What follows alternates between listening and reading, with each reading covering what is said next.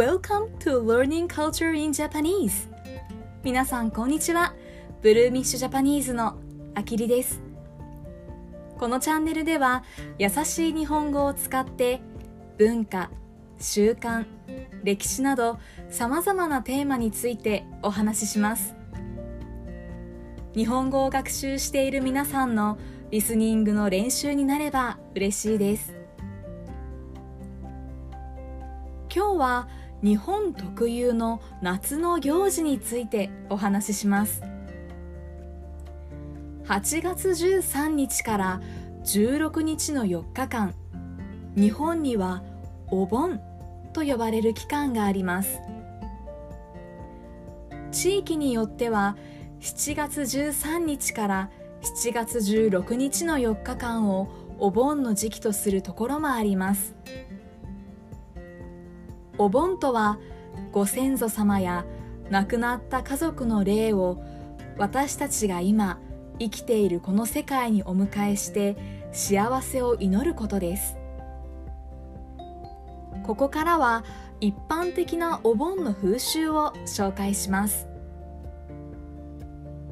まずお盆が行われる7月または8月の1日を鎌蓋1日と呼びます。地獄の釜の蓋が開く日と言われています。この日をお盆が始まる日と考えご先祖様をお迎えするための準備を始めます。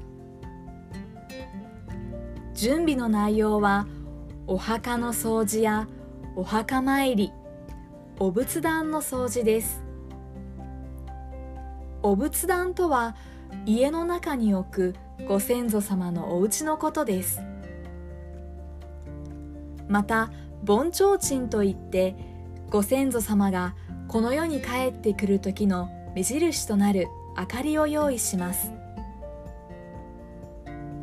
そして7日になるとこの日を七夕と呼びます。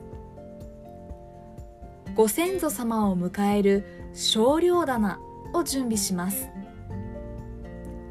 台の上に敷物を敷いてナスやきゅうりで作った少量馬などを用意します。少量馬とはご先祖様があの世とこの世を行き来するための乗り物です。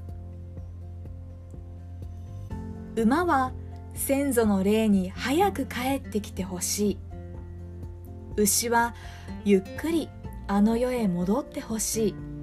としているところもあればゆっくり丁寧にお迎えしたいから牛で迎えて急いで帰ってもらうために馬をお供えする。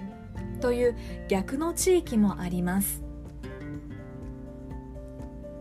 13日の夕方になると盆提灯をつけてご先祖様をお迎えします。14日と15日はご先祖様が少量棚に滞在すると考えられているので果物や甘いもの食事などをお供えします。16日の午前中までご先祖様は自宅にいると言われているので朝はお供えをします。